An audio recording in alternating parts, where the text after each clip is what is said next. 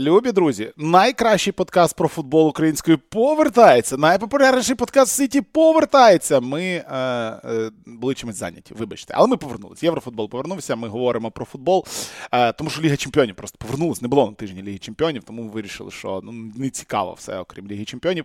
І сьогодні будемо говорити про події минулого вікенду у е, Європі. Е, я можу про них говорити дуже довго. В мене був видатний коментаторський вікенд. Я відкоментував три поєдинки, які закінчились з рахунком 0-0. Це чудовий просто е, досвід. Е, тому допомагати мені будуть сьогодні Ігор Бойко та Юрій. Шевченко, любі друзі, давайте давайте розпочнемо не з найважливішого, а давайте розпочнемо з короткого такого реверансу в сторону чемпіонатів, про які ми говорити багато сьогодні не будемо, тому що не планували. Поговоримо трошечки про про те, як як себе почувають в чемпіонаті е, Іспанії команди, наприклад, в чемпіонаті Німеччини. Тому що там там же ж цікаві чемпіонати. Ігор, ти дивишся чемпіонат Іспанії? Хоч одним оком, ти дивишся чемпіонат Іспанії, де всі грають зі всіма 0-0? Ну, ну як, одним оком дивлюся. Одним оком. У мене не було просто підписки на VPN два місяці, а я ж дивлюсь тільки україн... ну, українські канали. Е, тому була пауза. Була пауза, але тепер я повернувся і навіть дивився якісь там матчі. Нічого собі. Ну, правда, там всі там дуже багато грають. Ну, нуль, одна лише атакувальна команда на всю лігу Атлетико Мадрид. Тому... А Жирона, почекайте. Ну, Жирона це дуже класна історія про Жирону. Е, вони ж грали в суботу, так? І я не слідкував, не слідкував, а потім е, на всіх там телеграм-каналах, на всіх сайтах Віктор Циганков знову робить результативну передачу. Віктор Циганков неймовірний. Я думаю, що ж сталося? Відкриває там 3-0. Було. Я думаю, було. Було, стало 3-1. Ну, окей що а коли ти слідкуєш тільки там за українцями, так, то ти можеш подумати, що він дійсно там розриває. Але ж рахунок був 3-0. Ну, тому так, а так. Ні, ну слухай, ну, ну, ну, ну він же класно грає. От якщо ми візьмемо футболістів, які поприходили до Європи та цього року е, цієї зими, допустимо, окей, ми ще не бачили забарного, але ну якби на фоні Мудрика, циганков, як він увійшов в команду, як його повільно під, підтягували до складу цієї команди. В перших матчах він не виходив, потім вийшов на заміну. Далі виходить, почав виходити в старті.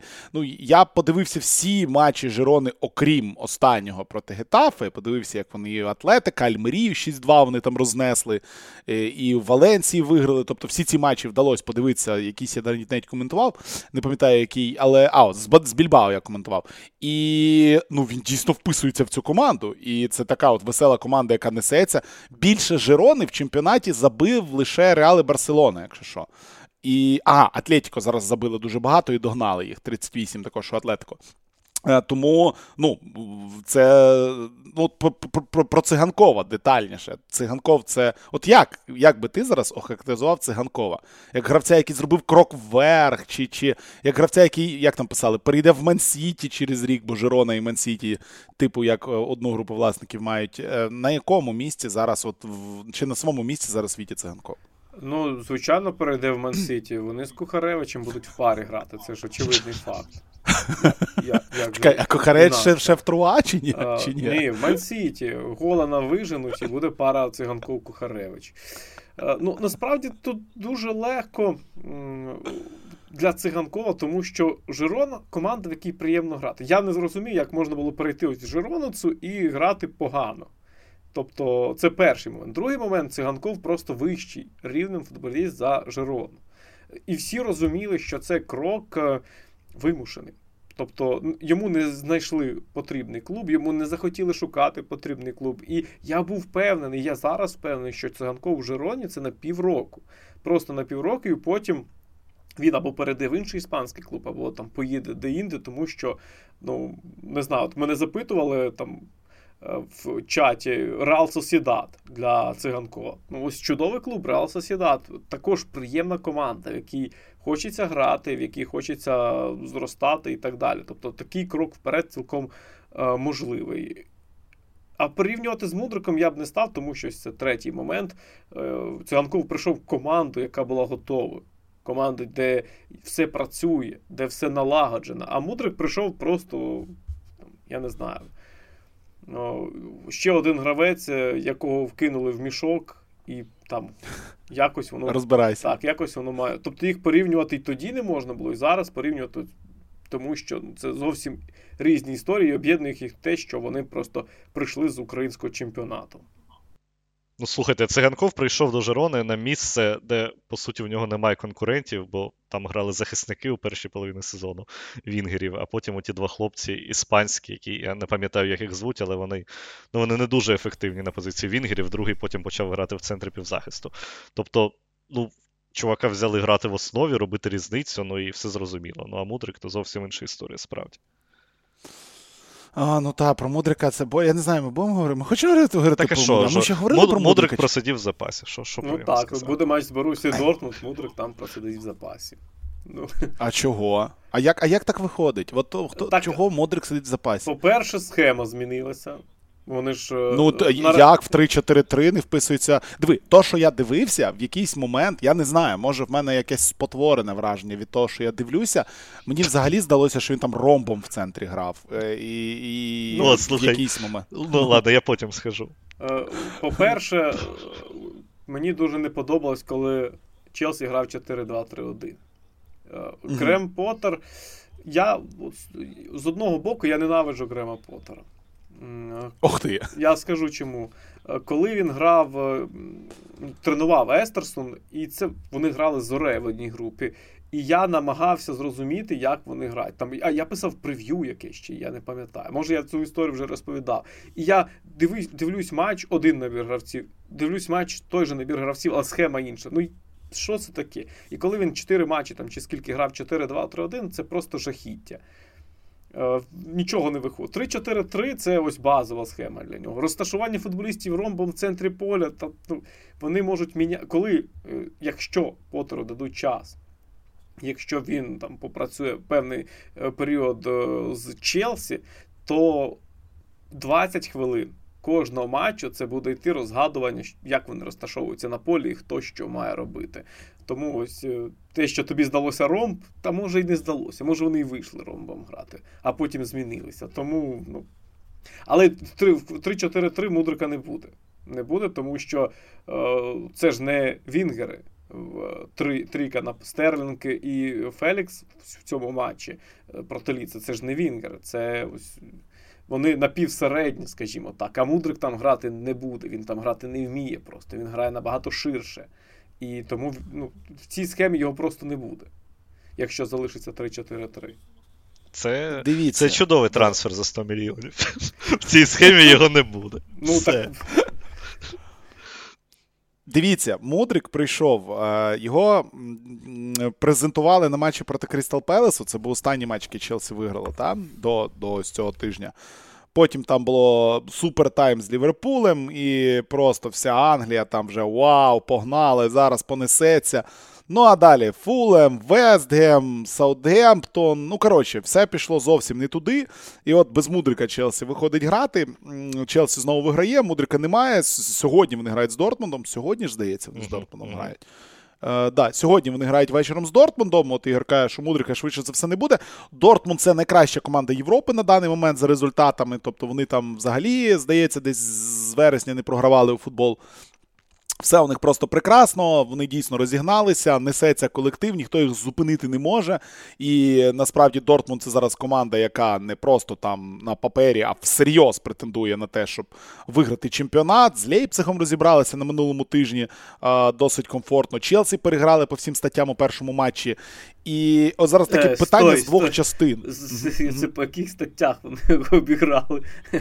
Челсі вони переграли. Ну, ну слухай, так... вони були набагато кращі. За кого? За за Челсі? А, ні, ну окей, ти в тому плані, що е, слабше Челсі важкувато бути, так, чи, чи що? Сто... А чому вони були набагато краще за Челсі? Що це, Де ну, це так, ти такий матч дивився? Вони пер...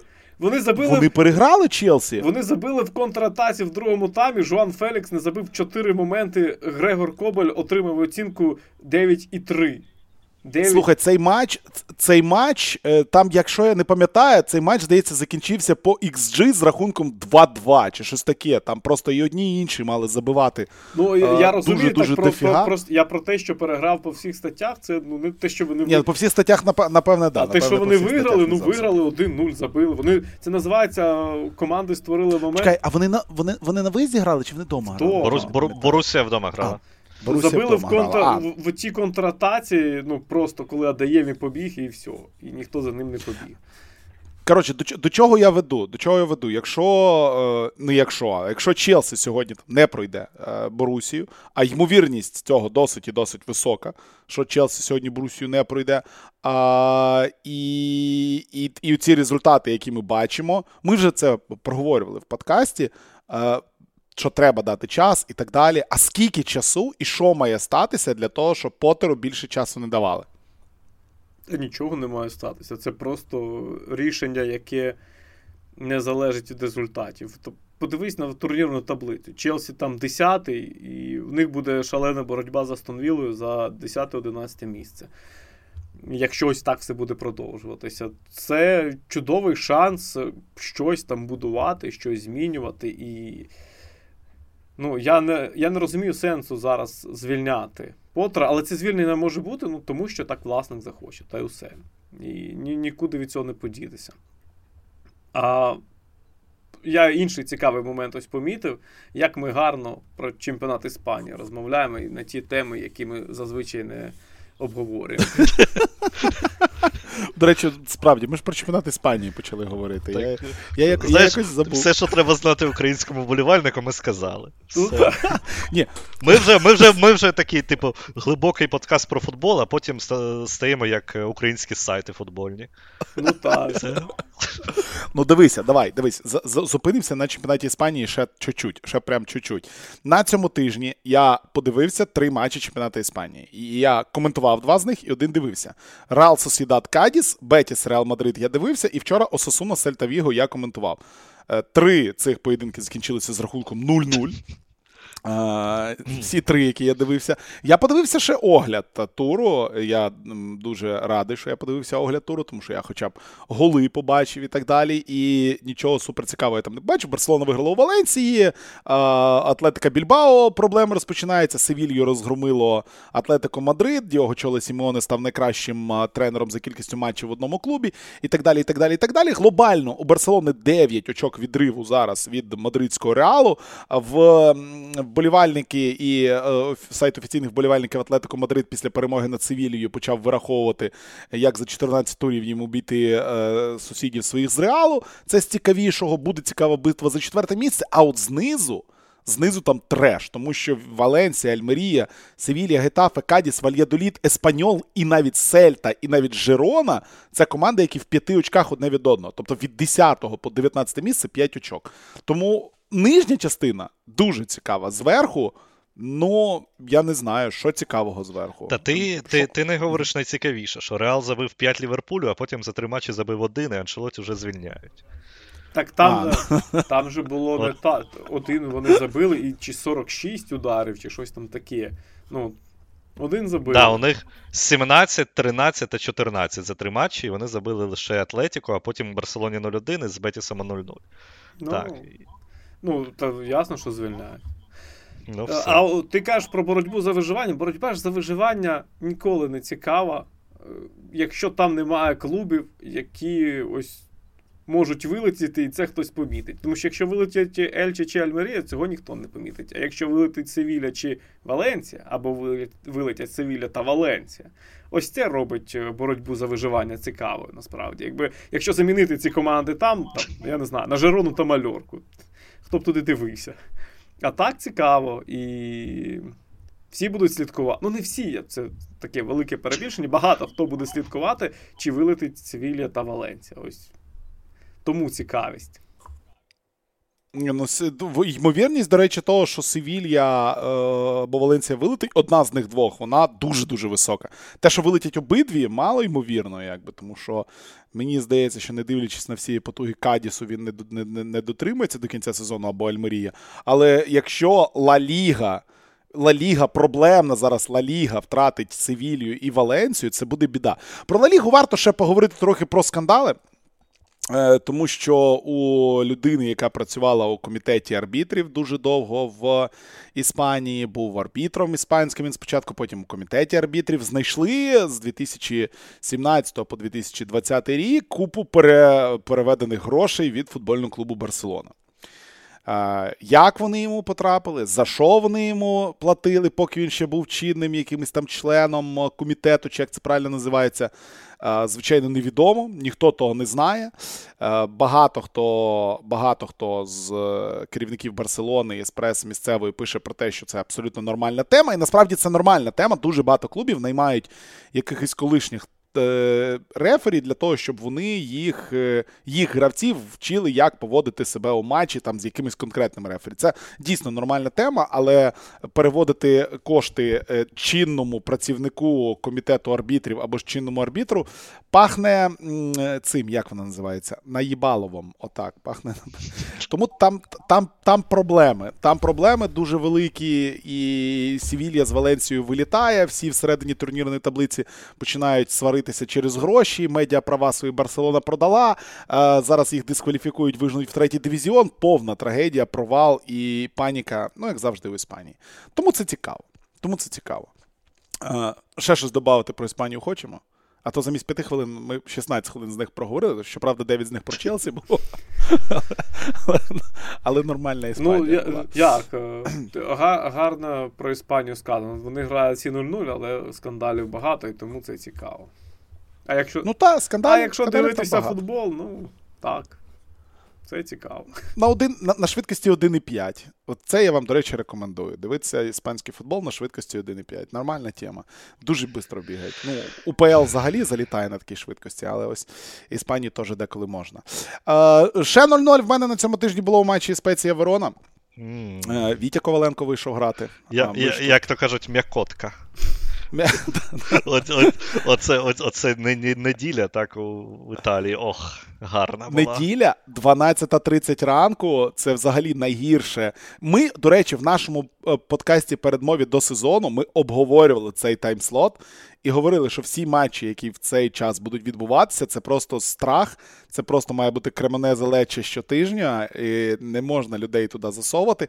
Але в цей таймслот вже і Мілани грали, і хто там Ні, тільки там не було, грав. Ну, Там було щось непогане. А, там Удінезе, здається, у Інтера виграв в цей таймслот, mm-hmm, там був непоганий mm-hmm. матч. Так, ну, а так, а загалом, звісно. Не рекомендуємо. Знову. Всі всі люди сплять в цей час. Я не знаю, як як... До церкви ходять, до церкви. На трибунах спеція Верона два чи три рази показували батюшку, просто який стояв прямо на трибунах, в рясі, у всьому. Два чи три рази. Я кілька разів про це говорив, що ну, батюшка прямо з роботи прийшов на футбол. Е, це це зрозуміло і так далі. Е, певно, люди від нього повтікали раніше, ніж літургія закінчилась. Юр, ти посеред цього е, дня, посеред неділі, десь під кінець другого тайму Сампдорія Салернітана, написав, що в тебе пропав настрій робити абсолютно все сьогодні. Так, слухай, е... а потім ще ж був, Рома Ювентус. А потім ще був Рома Ювентус, да-да-да. Потім ще типу, був дуже гидкий матч Рома І типу я читаю, що Рома Ювентус це найгірше, що можна було подивитися цими вихідними в Європі, а ви намагалися дивитися Спеція Верона та Самдорія Салернітана. Ви що? Е, Рома Ювентус був чудовий матч, а я бачив всі три повністю. І Рома Ювентус це прям найкраще, що було цього дня в Італії. Так, е, Перемога Роми з XG 013. Слухай, вчора. Другий тайм поєдинку Осасуна проти Сельти закінчився з підсумком однієї команди XG був 0-0-1, у другої 0-0-3. Тому це якби просто прекрасно. 0-13 XG було у Роми.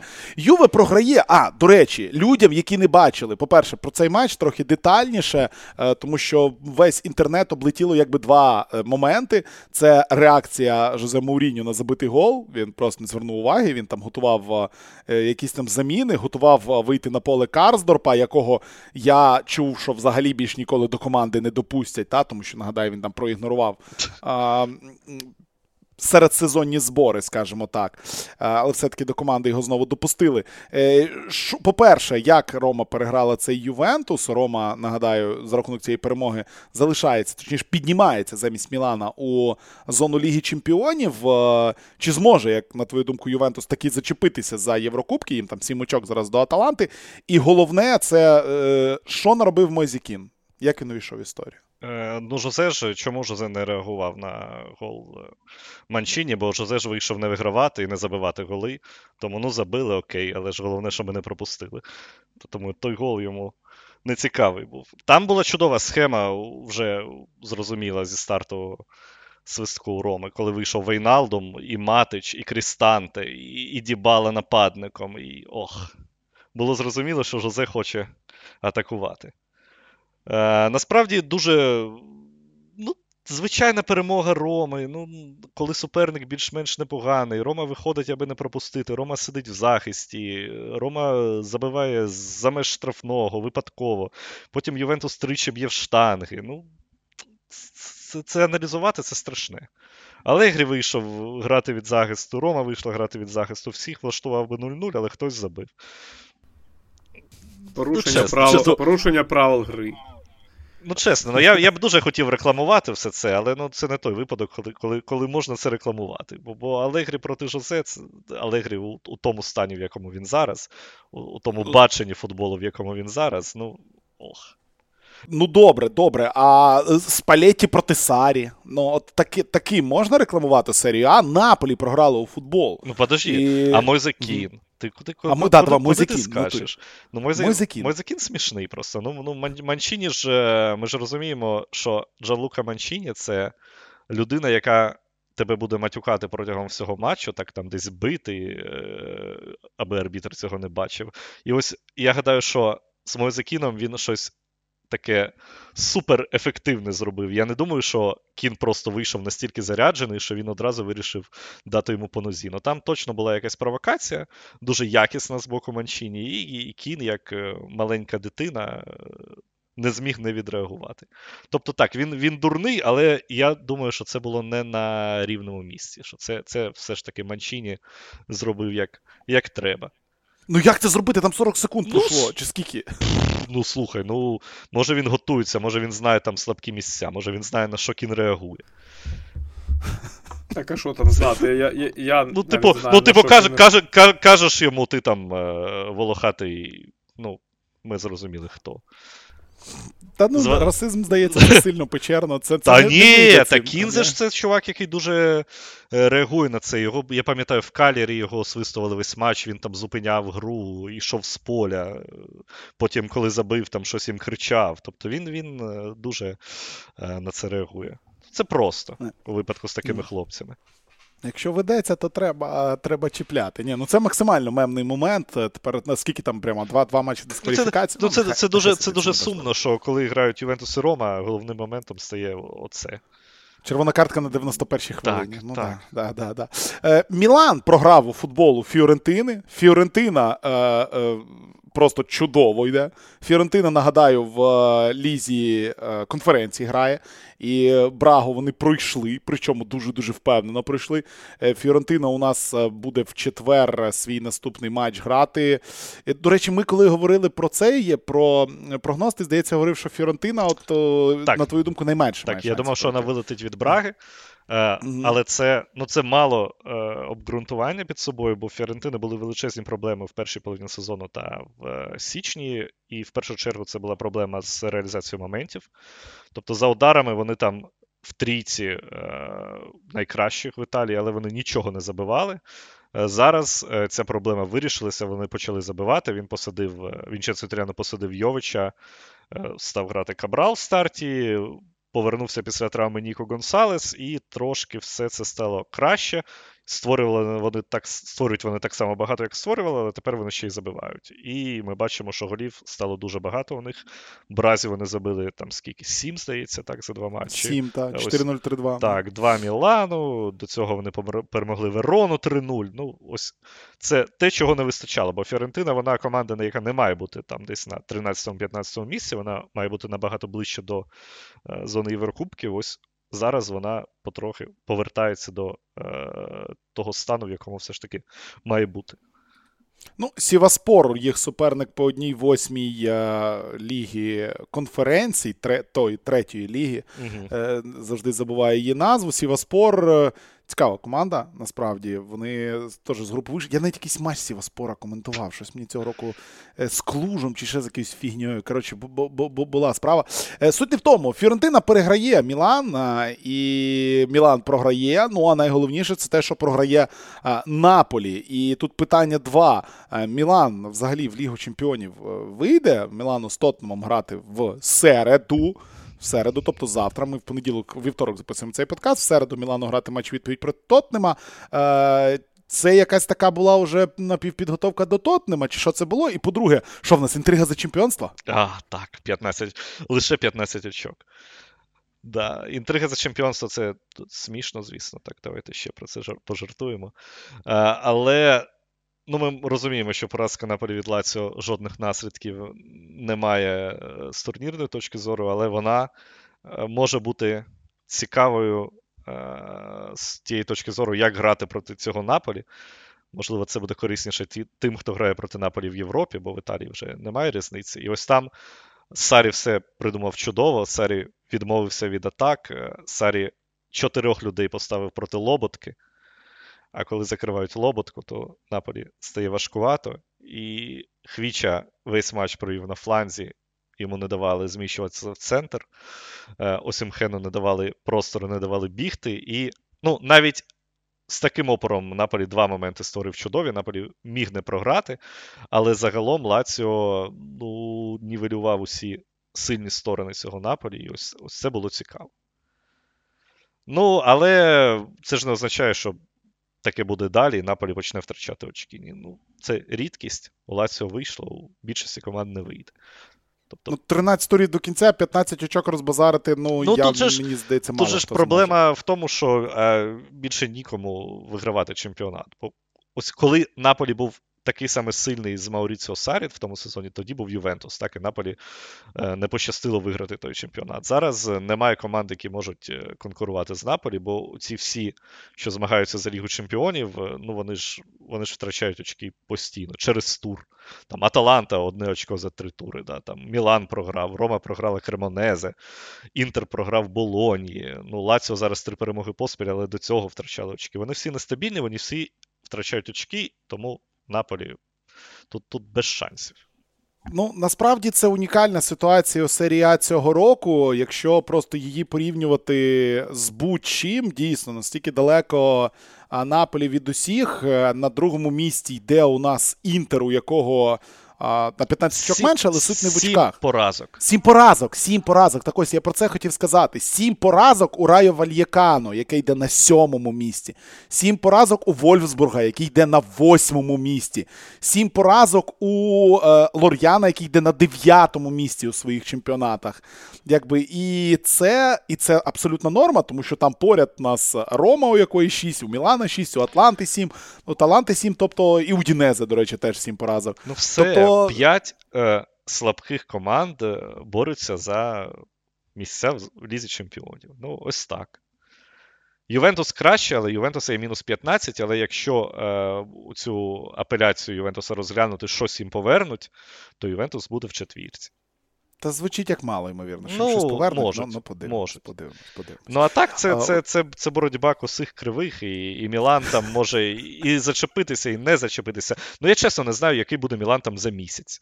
Бо вони можуть два матчі відіграти чудово, а а потім провалитися. Ну, з Фіорентиною вони не провалилися, але ну, таке. Рано, рано чи пізно провалити. Є е, чуйка, що рано чи пізно щось щось піде не так, так? Тобто там немає жодної команди, у якої може, не може щось не піти не так. О. Е, окей, слухай, ну з Італією так закінчувати хотілося б все-таки е, тим самим питанням, яким ми минулого разу та, е, підбивали підсумок під Італією. Станом на зараз у нас Мілан проти Тоттема буде грати. 1-0 Мілан перший матч виграв. Наполі проти Франкфурта. Наполі 2-0 перший матч виграли. Інтер проти Порту. Інтер у Порту 1-0. Перший матч виграв, ще раз нагадаю. У Лізі Європи. Одна восьма фіналу. У Лізі Європи у нас грає е, Ювентус, який буде грати проти Фрайбурга. А о 22.00 в четвер коментую цей поєдинок. Рома буде грати проти Реал Сосєдаду. Ну і Лацо у нас буде грати, боже, проти кого Лацо я не пам'ятаю. Фіор- Лаціо проти Алкмара і Фіорентина грає проти Сіваспору. Сім команд у Єврокубках. Е, В Лізі Чемпіонів всі три свої перші матчі виграли. Рене- В Лізі Європи. Ре-. Ренесанс італійського футболу. Так, як Так от, скільки, скільки з семи пройдуть далі? О, Опять починається ця вгадайка. Ага. ага. А, пф, Інтер і Наполі пройдуть, Мілан вилетить. А, Ювентус. Фрайбург. Ювентус та Фіорентина пройдуть, Рома вилетить. Окей, а, і, Ла, окей. і Лаціо пройде. І Лаціо пройде. Да. Тобто вилеті, вилетить у нас Рома І Мілан. і, і Мілан. Рома і Мілан. Окей. 5, 5, 5 з 7 пройдуть далі до чвертьфіналів. Ну, слухай, це все рівно буде, якщо буде 5 команд в чвертьфіналах, це буде непоганий То- результат. Але... Тобі треба писати в італійські газети. Напишеш, що італійський футбол найкращий в світі, і ніхто в Європі поруч не стоїть, і ух, ух, ми покажемо. А Сім А потім, а потім, коли вони, не а потім, коли вони всі вилетять одночасно, ти скажеш: ух, покажемо наступного сезону. От як вилетять, тоді і поговоримо. Але сім команд в Єврокубку. У когось ще сім команд. А, у- Англії ще сім, правильно? У Англії ж кажись, ніхто не вилетів. Чи вилетів у Англії хтось? Ні. Арсенал Манчестер в Лізі Чемпіонів, Тоттенем, Ліверпуль, Челсі, Сіті. І в Лізі конференції Вестгем, здається, чи, чи хто там, чи хто там, хто, хтось там них ще, ще, ще був. Да, Вестгем. Ну, в них теж всі, всі поки що сидять, е, чекають, е, чим Ну це все все, ось вирішимо, який чемпіонат найкращий в Європі. Ну, от В плюс- матчі, плюс, в, в матчі Мілан Тотнем це буде визначатися. Так, так, це найкращі представники. Хто, хто переможе, той чемпіонат найкращий. Я не знаю, це нормальний Мілан. Що ти на Мілан починають наїжджати? Ну, програли і програли. і Так я не кажу, Ну, що він ненормальний, ну, але він Ну, не сильний. Ну, ну що ж ти зробиш? Ну, буває, не, не завжди ж сильними бути, правильно. Е, окей, поїхали далі. Поїхали далі. Давайте так е, м'якенько будемо перескакувати на англійську прем'єр-лігу. Там е, відбулася якась фігня на цьому тижні, і потрібно розібратися, що там відбулося. По дорозі хотілося би сказати, е, переїжджаючи з Італії до Англії, по дорозі неможливо не заїхати до Франції. По дорозі хотілося б сказати, що Парі Сен-Жермен їде до Мюнхена грати без Неймара, і Парі Сен-Жермен до кінця року буде грати без Неймара. Е, Та й взагалі у Парі Сен-Жермен зараз щось не найкращі часи пішли, не дивлячись на те, що ну кажись у чемпіонаті там серйозних е, проблем немає і бути у них не може. Серйозних проблем, що в принципі зрозуміло, тому що це ПСЖ і це чемпіонат. Е, В чемпіонаті там продовжується мега крута історія, на яку ну от про яку напевне. Тільки лінивий ще не написав, навіть Артем Франков про неї всі про неї пишуть. Це, це Реймс, це унікальна команда. Е, На початку сезону у Франції всіх дивував е, е, Лор'ян. Зараз всіх дивує Реймс, тому що Реймс, в якого просто пацанчик на позиції тренера працює, не програє, здається, з вересня. Да, з 18 вересня. З 18 вересня Реймс не програє в футбол. Вони наняли собі людину з досвідом у футбол-менеджері, якої немає тренерської ліцензії, як це було там у е, футбольному клубу СК Дніпро 1, де номінальним тренером був хтось інший, а Олександра Кучера не було ліцензії. Але в Україні на це всім срати. Але ось у Франції за це треба платити 25 тисяч євро штрафу за кожен поєдинок. Суть в тому, що Реймс дійсно під керівництвом Віла Стіла, е, 30-річного бельгійського тренера, який до того працював. Боже, у Бейршоті чи де він працював? Десь там він працював. Вони не програють вже бозна скільки. В 19 матчах, коли він є на чолі команди, вони от перший з ним програли, і потім 18 матчів не програють.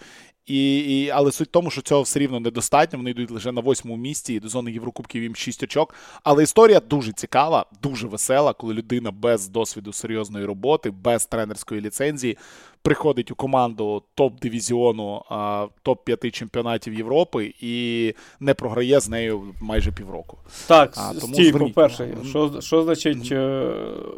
Берсхот без досвіду? Роботи. Він тренував. Ну, ви, ви... Що що, що це таке? Як... Півсезону тренував. Півсезону, ну, півсезону вибачте, тренував, він не вилетів з ними. І той Берсхот був дуже класний. Так що не треба.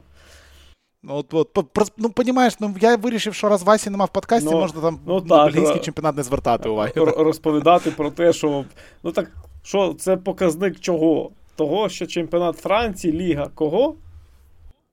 Ліга багатих е, команд, Ліга е, Шейхів, Ліга Маліновського. А кого? Що? Хочеш сказати щось про трактор, чи що? Ну, Давай, давай, давай, давай, давай, розказуй. Не давай. знаю, не знаю. Не знаю. Скільки клубів в Єврокубках у Франції виступає? Оце оце тепер у нас головний показ. А? Все. А, Дивися, виступає поки що, ще недовго залишилося Пари Сан-Жермен і, здається, все. Ну, от. Ніца, Ніца, Ніца, Ніца, Ніца буде їхати в в ПМР грати в футбол. А туди ж не будуть, чи будуть, чи там вони гратимуть? Ні, в Кишиняві будуть а, грати, ну, звичайно. От, але все рівно, по, по, Ніц, Ніца ПМР, боже, який феноменальний просто матчап міг би бути. Те, що треба. Да, щось у Франції біда. Так так, що так що не так з Лігою? Щось щось не так, не подобається. Ну, ось бачиш, Реймс трошки піднажме і теж може в ПМР грати. Оце оце успіх. Оце так. Треба рейсу піднатиснути. Е, да, Буде веселіше. Не хочеться тут залишатися. Так, Марсель там виграв у матчі проти Рену. Марсель вийшов без е, Руслана Малиновського старті. Гіндузі і Юндер вийшли. Сьогодні в старті дуже багато преси і українських блогерів, е, які знімали відео під час е, якраз таки цього трансферного дедлайну. Говорили, що тут не буде жодної конкуренції, що це зовсім футболісти, які не по позиції грають. Гіндузі це людина, яку на чемпіонат світу якби викликали, якщо що, і грає він по позиції Маліновського. Тому боротьба там за місце у стартовому складі буде у Руслана. Він в другому таймі з'явився, відіграв. Е, непогано відіграв, Марсель виграв. Марсель відірвався там трошечки від е, Монако, яке внічию зіграло. Так що у Маліновського там все окей. Е, не не все окей у Парі Сен-Жермена, якому грати з Баварією, тому що у них там купа травмованих людей. Просто Кімпамбе вилетів до кінця сезону. Ренато Санчеш завжди травмований. Неймар вилетів до кінця сезону. Молодь вилітає, Маркіньос ногу пошкодив. І насправді є в мене дуже дуже серйозні сумніви що ПСЖ зможе пройти е, Мюнхенський Байерн і залишитися у нас у Єврокубках. Ну і і тоді вся вся честь і вся гордість французького футболу буде рятуватися в ПМР е, в Тірасполі, да? Е, Ніцею. Ніца буде рятувати. І хто там у них там? Розбарклі, да? Остання надія Розбарклі проти Максима Коваля. Це ж. Це ж прекрасно. Слухай, Максим Коваль на воротах стоїть шефа? Шериф це треба вивчати. Це топ-команда. Там жодного ну, зрозуміло, що немає місцевого. І е, Максим Коваль, якщо ми переходимо на рейки расизму, там один білий гравець на всю команду. Непогано, непогано. Е, це правильна а, побудова команди. Ну, вони готові до чемпіонату Молдов. Франції, так що.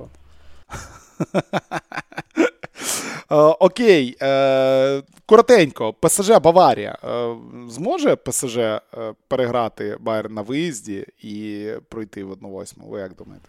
Нащо задавати такі запитання? Це ж... Ну, хороше питання. Ну, це ж треба... ну, ну кльовий, кльовий футбольний клуб, в якому Канцело не проходить до стартового ну, така, складу. Ну, Ігор. Ну, добре, я, яка є причина того, що. Ну, є одна причина. Є вона одна причина. От зараз там Месі зробить передачу, Мбапе заб'є, і е, Баварія при цьому нічого не робитиме більше впродовж цього матчу. Але це не буде. Знаєш, як е, в мене в особистих кожного тижня е, є спілкування двох хвилин з Олексієм Івановим про те, що Баварія в кризі. Кожного тижня Баварія в кризі. І він мені скидає результат матчу там, чи щось таке. Ну що, Баварія в кризі, от тут таке. Ну, вони просто виграють та й усе. Ну, що тут? Простий робочий момент. Ну, так, буде, як в Баварія в кризі до того моменту, поки вони не забивають перший гол. Так, Це в кожному матчі таке буває. Ну так. Нормально. Е, Матчо, е, який це я робив в Баварії, коли вони там 5 скількись виграли, і. Ну, тобто вони нічого не роблять. Вони просто собі грають в футбол та забивають голи. І ти дивишся, ну якщо ось взяти і викинути голи цього матчу, то буде рівна гра. Абсолютно рівна гра, жодної переваги у суперника. Але Баварія забиває 5, а суперник тільки потім починає грати щось там. О- ось і вся різниця. Так, ну, зрозуміло, що з Парижем 5 не буде, але ну, я не знаю. Зараз все виглядає так, що там нічого не буде. Нічого гарного Парижу не світить. Ну так, мені теж здається, на, на минулому тижні не дуже впевнений матч е, Мюнхен грав проти Штутгарта на виїзді, історичне протистояння. Але, от як ти правильно сказав, грали, грали, грали. Потім Деліхт вдарив з 40 метрів, забив, і якби на цьому гра закінчилась. І найкращий нападник Всесвіту Шупомотінг забив е, другий гол. Шупомотінгом, до речі, контракт на рік продовжили. Е, е, е, Гаррі Кейну приготуватися, як то кажуть. Тому що що, що це таке? Тож кажуть, що Гаррі Кейн вже, вже майже, майже хату в Мюнхені купив, а тут е, Шупомотінгом контракти продовжують. Е, тому Байерн проти е, ПСЖ в е, середу. В середу грають паралельно з матчем Мілан Тотнем. Очев... Вибір, як би що дивитись, очевидний. А, враховуючи, що Мілан Тотнем я буду коментувати, то звичайно дивіться Парі Сен-Жермен Мюнхен. Там набагато цікавіше буде. Там може навіть студія якась буде і так далі. А, Англійська прем'єр-ліга, там є кілька тем, про які можна порозмовляти. Ліверпуль е, 5 голів пропустив е, від е, Реалу. Е, Боляче дуже було Ліверпулю, дуже-дуже боляче, але потім е, е, Ліверпуль вернувся у свій чемпіонат і продовжив свою серію. У шести останніх матчах вони пропустили скільки жодного взагалі, здається, не пропустили останніх шести матчах чемпіонату. А ні, у шести от проти Вулвергемптона, як вони зіграли 4 лютого і 0-3 отримали після того. У них там 2-0, 2-0, 0-0, 2-0. І стається то, що сталося в неділю. Е, Я досі не можу запроцесувати те, що сталося в неділю. Я не зовсім зрозумів. Я передивився матч, і я все рівно не зрозумів. е, Ну, воно видно, де саме Манчестер Юнайтед, команда, яка м, дійсно могла мати проблему через те, що вони там взяли титул, виграли там Кубок Ліги, щось там потішились, грають на чотири фронти. І чітко помітно, як з 47 по, по 51 хвилину ця команда ламається, але все рівно настільки просто глибокого падіння і повної зупинки будь-якої команди будь-де. Я не бачив абсолютно ніде, при тому, що в нас в цьому сезоні були матчі там Ліверпуль, Борнмут, який ти Ігор коментував. В те там Селтик 9-0 ще якось в той самий день громив. В цей самий день, коли вони грали Манчестер з Ліверпулем, зранку Металіст 19-25 програвав Шахтарю 0-7, я це дивився, і там теж не було такого. Тут просто одна команда зупинилась і не робила нічого, а у другої вдавалось просто все. Так ось, що відбулось на Анфілді е, в цю неділю? Як так сталося? Та нічого не відбулося. Ну, це класичний матч Ліверпуля, е, коли команда ну, виходить все. Вони біжать. Якби був інший суперник, Ліверпуль би на 3-0 закінчив. Але це ж Манчестер Юнайтед виходить. Чому не грати? Чому не використовувати всі ці моменти? Це ж насправді як? Цей матч взяти, але ж був матч нещодавно на Олд Траффорд, коли такий самий був Манчестер Юнайтед. Скільки там тоді? 6-1 закінчилося. Е, Чи як? Я не... 0-5, 0-5. Ну, ну я, я той матч коментував, я не пам'ятаю. Хто ж пам'ятає те, що він коментував. А, плюс-плюс. Е, Тому а Манчестер Юнайтед ну, зупинив. Другий гол став вирішальним. Просто от, Тенгак все правильно сказав не те, що там. Він молодець, він розібрався, і я з ним погоджуюсь. Ну, Я перед, я просто дивився матч після того, як е, вже Тенгак це сказав, тобто не в прямому ефірі. І це було очевидним, якраз що вони пропускають другий гол, і третій гол. Третій гол це просто звичайнісінька контратака, де вже футболісти все, вони е, не добігають, не встигають. Ментально, навіть не фізично, а ментально. А- Антоні не побіг, е, Мартінес спиною. Як може захисник спиною повернутися до футболіста суперника? Ну це як? Що це було взагалі? Тобто вони вже вимкнулися, вони вже не грали в тому моменті. І, зрештою, так все вирішилося. Я б не сказав, що сталося щось е, е, таке, що змінить е, долю Манчестер Юнайтед чи Ліверпуля е, в цьому сезоні, чи взагалі. Ну так, це був результат, це 7-0, це історична хуйня, але ну, нічого більше. Диви, е, ми от з Ванією Громіком обговорювали це і і в перерві, і і по ходу матчу, і після матчу не в ефірі, але обговорювали. Був у Манчестер Юнайтед один футболіст, який перестав грати у футбол. Причому перестав грати показово. Він не робив цього показово на камеру, він не грав у футбол, він повністю розклеївся, він повністю розвалився. Е, ліверпульські діти, які там повиходили, Бачетіч, і Джонс, і Еліот, і робили з ним все, що хотіли. Але він дограв до кінця. При тому, що там, от, очевидно, була потрібна була йому заміна. Він грав до кінця, це капітан команди, це Бруно Фернандеш, е, який є одним з найкращих гравців Манчестер Юнайтед у цьому сезоні. І ось мені сподобалась фраза Вані, коли ми це обговорювали.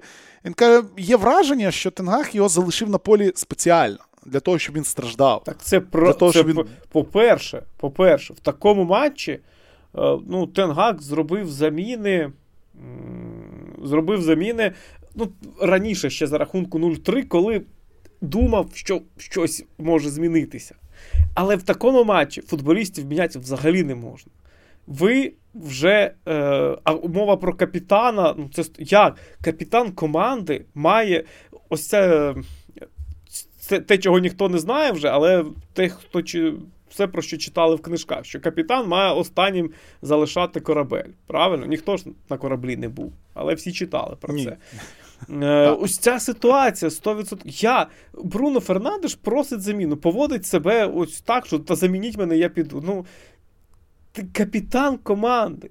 Ти капітан Манчестер. Тобто ми всі зростали, коли капітаном Манчестер Юнайтед був Рой Кін. Ну, якось таке взагалі можна порівнювати. Ну, я я дивився. Ну, він не вбити когось. Ні, може, я там, я дивився, але... ну це це просто соромно. Я не є вболівальником Манчестер Юнайтед. Я є вболівальником Роя Кіна, так. Але ну, це просто якийсь жахливий, жахливий сором. Ось така поведінка. Мені, ну, я, я навіть не можу це передати, тому що там я був капітаном, коли грав в футбол там, в різних командах, і е, ти перший, хто приймає удар. Ти перший, ти не тікаєш від відповідальності, ти не хочеш піти з поля, ти приймаєшся, ти маєш показати своїм прикладом, що ось як воно має бути. Але Бруно Фернандеш показав своїм прикладом. І коли Тенгак говорить, я не знаю, що сталося, я не знаю, як так розклеїлася команда, так подивись на поведінку свого капітана. Як він, що відбувається? Це головна людина на полі в тебе має бути. І як він себе поводить, так поводить себе і команда. Тому для мене це найгірше, що сталося. Єдине фактично погане, що сталося з Манчестер Юнайтед, незважаючи на рахунок 0-7, це ось ця поведінка Бруно дуже дитяча, дуже така слабка. Не знаю, це це мене. Зазвичай як? Е, ми всі вже люди настільки дорослі та надивились цього футболу, що він нас не зачіп... не дивує. Так, не дивує, не зачіпає так. що... А от я не знаю, коли мене давно, наскільки давно мене щось зачіпало, як оце поведінка Бруно Фернандеша. Ну, просто якийсь сором.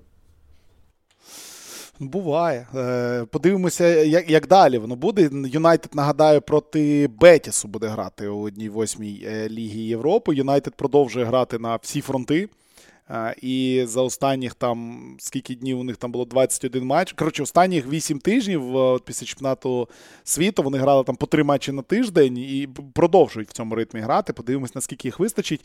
А, Ну, але напевне говорити про те, що Юнайтед, як там писали ще два тижні тому, теоретично може втрутитись у боротьбу Сіті Арсеналу, уже, уже не варто. Після такого, напевно, точно не зможе. Ще два моменти по, е, ну навіть не два, а більше моментів по минулому турі у АПЛ, які хотілося би обговорити. Е, це, звичайно, ще один матч двох лідерів. Ми подивилися знову на Ньюкасл. Ми подивилися на третій матч Ньюкаслу поспіль проти е, серйозних команд, скажімо так, і і у Ньюкасла серія затягується. Нагадаю, розпочалася вона нічиєю 1-1 з Вестгемом, потім Борнмут 1-1, далі 2-0 Ліверпулю програли. Вдруге у цьому сезоні лише Ньюкасл програв футбол, потім Манчестер в фіналі, в фіналі їх Кубка Лігів ну, розклав ну, досить, досить впевнено. І поразка ще одна проти Манчестер Сіті. Команда місяць не виграє у футбол. І проти всіх своїх прямих суперників, з якими можуть боротися за все, Ньюкасл програв. Причому програв ну, глобально там без. Не так, як проти Ліверпуля у першому колі, коли там на 99-й хвилині Ліверпуль забив з, п'яти доданих. Ньюкасл uh, проти сильних суперників це це ще не готова команда? Це не готова команда до Ліги Чемпіонів, там, грубо говоря, чи до Єврокубків? Ну, Ньюкасл занадто коротка команда. Вони весь цей успіх, який здобули, здобули фактично одним складом. І потім, коли пішли втрати, Бруно Гімараєнс був дискваліфікований. Ось в цьому матчі, наприклад, не грав Шер, там ще деякі футболісти пропускали. Пішли зміни, це все завадило. Тому що Ньюкасл це не був грант, це був середняк, е, у якого все виходило. Так буває. І ти е, тримаєшся до того моменту, поки в тебе все виходить. Максимум там. Чіпля... Лестер так чемпіоном, зрештою, став. Середняк, у якого все виходило. Е, і Ньюкасл ось стільки витримав. Потім, коли пішли вже втрати, коли е, під Ньюкасл почали готуватися, і коли команда просто перест... вони не забувають. Вони не грають погано, вони не забивають, е, і багато втрачених очок було якраз через те, що кудись поділись ці голи. Тобто те, що Ньюкасл забивав восени, воно тепер не заходить. І в матчі проти Манчестер Сіті моменти були. Е, можна було забити, там, можна було зрівняти рахунок, але два показових, якраз показових моменти, коли Вілсон спочатку у першому таймі, а потім Джо Лінтон в другому таймі не влучали по м'ячу, там, перебуваючи в 7 метрах від воріт. Просто не влучали по м'ячу. Ось і все. А ну, Ньюкасл задерся за високо. Це точно. І в Лігу Чемпіонів вони. Та вони ще й досі можуть потрапити. Але останні матчі і відсутність впевненості. Цей теж Ньюкасл тримався на впевненості, що все виходить. Все, воно може завадити. Тому, зрештою, оцінювати Ньюкасл в перспективах великого клубу, адже власники в них е, змушують говорити про великий клуб, не варто поки що. Вони, ну так. Ось зараз вони в цьому списку з Фулемом, Брайтоном, Бренфордом, вони в таблиці поруч тепер.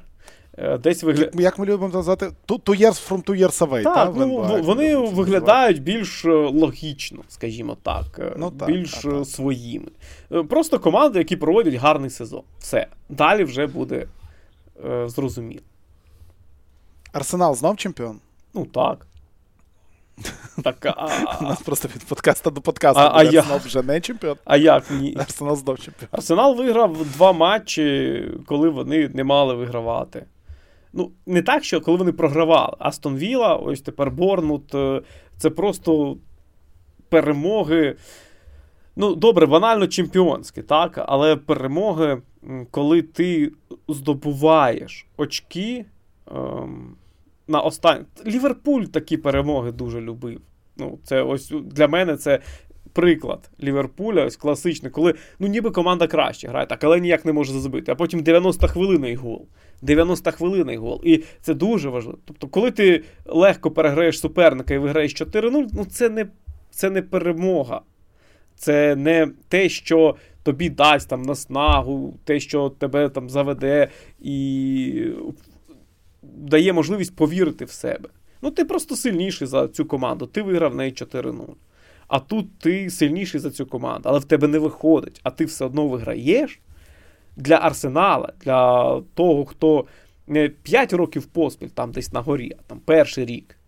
Це дуже важливі перемоги, дуже важливі моменти, які Да, то допоможуть вони стати Арсеналу чемпіоном. Ну, 5 очок різниці, і Арсенал має знову впевненість. Вона похитнулася, але знову ця впевненість є. Повертається, так. Знаєш, ще от мені подобається, я згадував про низ Іспанії. Я говорив, що ну, це там не всім людям цікавило, тому що там Севілья і Валенсія. Одна з найкращих команд Європи зараз там у Німеччині це Шальке, тому що знизу вони там не пропускають 6 матчів поспіль. них там стала людина, ну, 6 за 6 матчів один гол пропустили, 6 матчів вони програють. І в Німеччині а, у чотирьох останніх команд по 19 очок, а у Герта, яка йде 14-20 очок. Там супер заруба. В Англії заруба знизу не. Е, гірша, тому що Борону 21, Саутгемптон 21, Евертон Лідс 22, Вестгем 23, Лестер 24, Нотдем 26, Вулс, Крістал Пелес 27. І питання, яке я в кожному подкасті тобі буду задавати. Ми його в нашому подкасті, який не вийшов, розібрали досить детально. Хороший був подкаст. Подкаст який не вийшов. Е, і після того вже будете відпускати, бо тобі треба бігти, знаю. Е, хто вилетить з АПЛ е, станом на зараз, станом на 7 березня? Здається, Ігор Здається, Ігор вже згубили. побіг. Да, вже побіг Ігор. Та не встиг він відповісти. Ну, на жаль, на жаль, на жаль, не встиг він відповісти на це питання. Але насправді, е, як би воно дивно не звучало, ви зверніть увагу на нижній частині турни... Е, частини турнірних таблиць. Тому що, от що в серії А не дуже, е, це те, що ну, напевне, дві команди, які вилетять, відомі. І ну, може статися щось таке, як з Салернітаною минулого року, якийсь розворот в квітні, але ну, ну, ну ти, ти віриш, ну, ти що Самторія чи Кременеза? Ну, Кременеза, типу, типу, намагається, вони там щось вони обіграли Рому, вони ось е, були близькі до нічиєї з Сасуоло вчора, так і пропустили на останній хвилині. Але я гадаю, що ні. І Самдорія, якщо не змінить тренера, а вони чомусь, е, схоже, не думають змінювати тренера, то також навряд чи щось у них вийде, бо Станкович не схожий на людину, яка може знайти якісь радикальні рішення, які ну, допоможуть цій команді заграти, чи хоча б допоможуть цій команді повірити в те, що вона може перемагати. Самдорія дуже ну, дуже Він більш схожий на людину, який який тобі морду Так, може а він так і робить. Він вон в останньому матчі замінив е, Абдельхаміда Сабірі, якого ви можете mm-hmm. пам'ятати по чемпіонату світу. Він зняв його всередині першого тайму, бо йому там не сподобалося, як він пресингував. Ну, ну нормально, Це один з найкращих те. гравців твоїх, який може забити зі штрафного, забити з дальньої відстані, щось створити. Ти його прибираєш, ви граєте 0-0 е, з Салернітаною, залишаєтесь на останньому місці. Ну, Ну, я роз... я розумію так, mm-hmm. що що ти авторитет, і якщо гравець там не робить те, що ти просиш його, це погано. Але ну, у Самдорі така ситуація, що можна і почекати. Можна і почекати. Та. Те, що боротьба за останнє це місце буде між Спецією і Вороною, також здається вже більш-менш зрозуміло. Селернітана 7 очок уже відірвалась, там ледше 9 очок. Е, Звичайно, це ще досить далеко до того, щоб говорити про якийсь спокій, але е, Селернітана, Лече, там Емполі це команди зовсім іншого рівня, ніж Спеція і Ворона, як на мене, і боротьба саме між цими командами буде.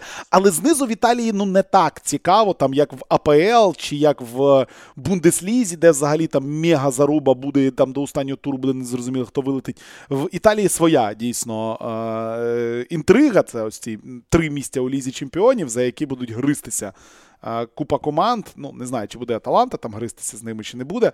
Але ось це, напевно, найголовніша інтрига. А ось у АПЛ цих інтриг достатньо. Це і боротьба за четверте місце. Тотнем, Ліверпуль, Ньюкасл, е, і однозначно ще хтось пишеться, і боротьба знизу. Ну, ось боротьба знизу мені те, те, те що більш подобається. То, що там там такі можуть бути матчі, особливо під кінець сезону, що просто жесть. Юр, так як нас покинув е, Ігор е, скоропостіжно, я хочу поговорити ще про одну тему. Давай. Для якої для якої нам би ігор і не потрібен був. Я хотів би поговорити про той чемпіонат, який ми в Єврофутболі поки що не обговорювали, якось не не доводилося. Тому що, ну, ніби як він не дуже має відношення до Єврофутбола. І це не українська прем'єр-ліга, це МЛС. Це МЛС. МЛС у нас стартував. Е, Кривцов забиває. Е, уваги до МЛС в Україні за рахунок того, що Кривцов набагато більше. Інтер Майамі виграє два матчі поспіль. Е, про що я хотів поговорити? Не про старт там, ну хоча про старт, якщо є що сказати, можу, звичайно, розказати. Якщо є на кого звернути увагу, якщо щось змінилося у цьому сезоні, там досить серйозно. Я хотів таку тему обговорити. Дуже-дуже багато преса зараз пише про те, що Інтер Майамі веде переговори з Ліонелем Месі е, про те, щоб Месі перейшов до МЛС. Е, після того, як в нього закінчиться контракт з ПСЖ.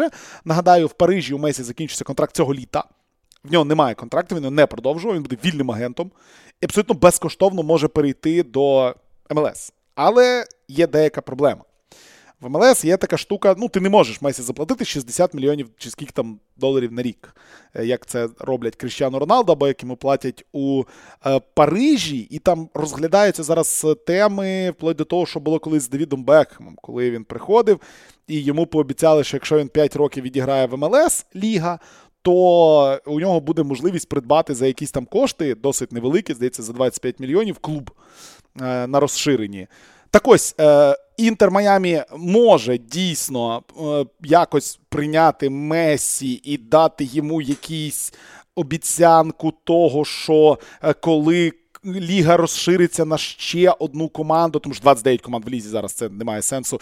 То Месі буде її власником і так далі. і так далі, і так далі. Щось таке вони можуть зробити, тому що МЛС дуже важко зрозуміти, як це працює, але це одна ліга, і саме МЛС є власником ліги, власником всього. І ніби як прихід Месі зробить м, всі інші клуби багатшими, напевне, так воно і буде. І тут таке питання: Месі взагалі потрібний цьому МЛС на стадії оцієї, цього розвитку МЛС, і ну, як як в цей сезон входить Major Soccer League, що там змінилося, хто там новий з'явився, і чи продається ліга набагато краще? Ну, взагалі, я, що там по МЛС? Там цікавий момент. Так, ви, напевно, всі чули про угоду з Apple TV, якщо ви навіть не цікавитесь МЛС, але про це всі говорили. Вони підписали контракт на 10 років за якісь там неймовірні мільярди доларів, і вони зараз роблять все, аби МЛС перетворився на дуже-дуже дуже яскраве шоу. Так, ну ми розуміємо, що в Америці у будь-якому випадку спорт заточений під те, аби бути шоу. І і це було з МЛС і раніше, але зараз оці HD-камери, оці е, трансляції, оці спецрепортажі на Apple TV, де там розповідають окремо про вболівальницьку культуру, да, якісь там профілі гравців, якісь документальні фільми про кожний клуб. Це все є, це все буде. Дуже багато контенту, який Apple TV хоче продавати. І зараз вони ще не кажуть е, кількість глядачів, які подивилися два перші тури. Це дуже цікаво. Але ну, все йде до того, що МЛС е, стане зеплом набагато більш популярним, бо навіть е, гравці вже казали про це, що тепер е, моїм друзям там, ну, футболіст умовно з Європи, так, і він каже, що моїм друзям тепер набагато легше подивитися, як я граю. Вони просто візьмуть підписку Apple TV і подивляться мої матчі. Раніше це це було набагато складніше. Тобто популяризація МЛС вона вийшла на новий рівень, і, звісно, е, Ліга хоче отримати зірок. Ну, зараз зірки в МЛС які? Е, Федерико Бернардескі це зірка МЛС, так? Е, Джорджо Кіліні це зірка МЛС. Е, Йоргіос Якумакіс, якого ось Аталанта взяла у Селтіка, це зірка МЛС. Тобто, це гравці, ну, або які вже закінчили в Європі, як там у випадку Кіліні, так і Бернардески, напевно, або які в Європі не були на перших ролях. Ну, ось Портленд взяв, е, наприклад, Евандера. Евандера позиціонують як найкращого асистента Ліги Європи у складі Мітюлана. Ну, можливо, це. Когось вразить е, в Америці, але ну в Європі скажуть, ну що це таке? Вони навіть Сергія Кривцова е, подають як людину з неймовірним досвідом за збірну України та в лізі чемпіонів. Ну, а у нас що скажуть? Ну, Кривцов, це вони ще не, не знають, кого вони взяли. І що там буде далі. Тому треба, аби приїхала людина, е, до якої ну, не буде жодних претензій, так і в Європі скажуть: о, ну все, якщо він поїхав до Америки, то то, то все треба, треба і і всім нам. І ось з цієї точки зору Месі, ну, Месі дуже потрібен.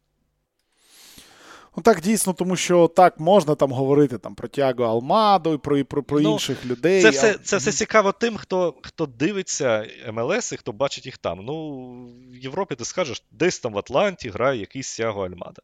Ну і що тобі скажуть? Хай приїде, пограє в Борнмуті, а потім, а потім ми скажемо, це класний чувак чи ні. Логічно, та поки він десь там бігає, воно не то. Тому е, ну, Месі, звичайно, класно, але у МЛС є така штука, як і стеля зарплати, у МЛС є там такі речі, які. Хто хто Бернардеський найбільше чи чи Інсіні? Інсіні. І який в нього контракт там? Скільки в нього мільйонів? Ох, я не пам'ятаю. 10 чи, чи 12. Чи 15. Ну да, да, да. Тобто, ну це це досить немало. Тобто 15 мільйонів. Слухай, а у серії А взагалі у когось є такий контракт? Та та звідки? Ну, ти я теж так думаю, звідки. Ну, був Рон, був, був Роналдо, але ж Роналдо поїхав, і всі побачили, які проблеми фінансові у Ювентуса після Роналду, і зрозуміли, що ну, на що гроші витрачати. Ну так, да, це не має жодного сенсу. Тому тому дійсно ось е, там можна заробити. Я зараз зайду на Капелоджі і подивлюся, наприклад, найбільша е, зарплата, де там от Італія. Серія А, фінанси. Ага, ага, ага. От, Можна мені просто серію А показати. От, О, знайшов, нашов, де вибирати. А тут, ти... тут навіть є зарплата австрійської бундесліги найбільше. Ти будеш розчарований, коли побачиш зарплату. Думаєш? Ну от ти, Іспанія, якби космічні гроші людям платять. Ну, космічні. Тобто там Бускетс 37 мільйонів, е, Френкі Де Йонг 37 мільйонів, Жорді Альба 20, Піке 15, Рудігер 15. Тобто в Іспанії, наприклад, е, той самий Інсінія, навіть в топ-10 би не входив. А ось в Італії він заробляв набагато набагато менше. І за рахунок цього, ну, напевно, е, багато. В Італії в, в Італії зараз я гадаю, що Лукако, напевно. Влагович. Е, Душан Влахович 12 900 в нього зарплата. Ну, звичайно, це не не, не, не суперофіційна ж інформація. 12 12 900 це, це, це не те, що він отримує на руки, це, типу, грязними. Так, да, це грязними, це грязними. По, Там там Погба та Лукаку отримують щось біля 8 мільйонів чистими. Оце найбільше зарплати в Італії. Ага, я зрозумів. Ну, це тобто, те, ти, що... ти розумієш рівень. Ну і далі там йдуть чуваки з Ювентуса, там ну, Влахович, Щенсний, Бонучі, Брозович, Бонучі, Раб, Рабьо, Паредес. Там оці всі люди отримують десь біля 7-6 мільйонів. Тобто Ювентус платить дуже багато своїм гравцям. Інші всі клуби, ну ось Інтер, е, так, у Інтера є Лукаку та Лаутаро. Лаутаро там, здається, теж щось біля 6 отримує. Е, тобто переїзд Інсіньє в МЛС він же ж був пов'язаний ще й з тим, що в Наполі йому просто він попросив контракт новий, він попросив там щось біля 6 мільйонів, а йому сказали, та ні. Ми mm-hmm. ми, ми будемо економити, ми стільки не платимо тепер. Тобі, навіть е, зважаючи на те, що ти наш капітан. Ну, Інсіньє зрозумів, що в МЛС він буде отримувати в 2-3 рази більше. І незважаючи на те, що Торонто це ну, там, команда, яка ну, може поборотися за плей-офф, да, і в жодному разі не є там претендентом на на, на перемогу. Це середняк. Але в в, в Торонто Інсініє зірка, і Інсініє всі люблять, і, і все нормально у нього. Ну, та, та, та. Це, це теж треба розуміти, що МЛС зараз піде догори, і це факт. І в Америці про це пишуть, і американські медіа оглядачі, люди, які огляд... ну, роблять огляди саме на на медіа, роботу, на рейтинги і так далі. Так вони не можуть нічого сказати, тому що це стрімінг. Стрімінг не дає свої цифри. Це не просто тобі піти і знати, скільки людей там дивилися. Але у будь-якому випадку там задоволені абсолютно всі, хоча там є над чим працювати з точки зору продакшена. Ось це саме шоу MLS 360, яке ніби як е, перекличка усіх матчів, воно реалізовано поки що. Е, так собі було, так собі.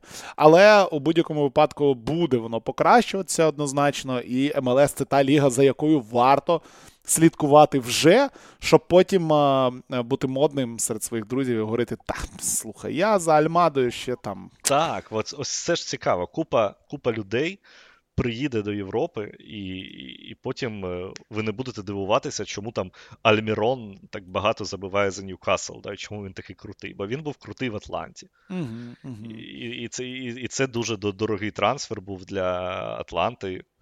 І, І всі розуміли, що це людина, яка там вже готова заграти в Європі. Грати на топ рівні. Тому дивіться, дивіться МЛС. Е, А я в описі до подкасту залишу вам посилання на телеграм-канал про- МЛС. Є там один, не дуже відомий, там півтисячі підписників, але я вам залишу посилання. Там і голи, і все, що хочете, є. І Кривцов, е, про всіх там пишуть. А, так що е, лінк буде знизу в описі. Добре, А- скину, скину, скинеш мені. Скину, добре, я тобі теж скину, там Дя- підпишешся. Е, е, Інформативний телеграм-канал. Дякую. Е, Дякую. так ось, е, все, будемо закінчувати. Будемо закінчувати. Поговорили сьогодні більше про серію А, більше про е, АПЛ, поговорили трохи про МЛС, проїхались трохи по проблемам в. Іспанії, а, у Франції так трошки зачепили, але е, колись буде ще подкаст, де буде більше Німеччини, де буде більше Франції. Треба знову Олю кликати і про Францію поговоримо. Ну, але для цього треба якась тема, наприклад, виліт Парі Сен-Жермена з Ліги Чемпіонів. Чом би ні? Або виліт всіх французьких команд. Чи, чи, чи виліт Ніцце, так? Виліт Ніци від шеріфа. Да, да, да. Е, Тому про це ще обов'язково поговоримо. Вам же всім кажемо дякуємо. Вибачаємось, що ми не вийшли в понеділок ввечері. Е, е, Це, це як вона? Осасуна і хто там в мене вчора був? Сельта. У цьому винні найкращі команди Всесвіту. Ігор Бойко з нами був, Юрій Шевченко Віталій Величай, це був подкаст Єврофутбол. Знизу будуть лінки на підписки. Якщо ви нас десь слухаєте і якимось чином не підписані, тому що в мене немає статистики з абсолютно усіх сервісів, в мене є статистика з деяких сервісів, то, будь ласка, підпишіться і. І, і, і, і, підтримуйте нас. Тому що головне підписатися, щоб вам автоматично скачувалися наші випуски, і все у вас буде прекрасно. А так слухайте нас на абсолютно всіх платформах. Дивіться нас на абсолютно всіх платформах. Ігор коментує на е, сетанті матчі, я коментую на сетанті, в тому числі баскетбол. Е, Починаючи з минулого тижня, сьогодні увечері також буду коментувати баскетбол і футбол. Тому е, почуємось в ефірі, почуємось в наступних подкастах і до зустрічі.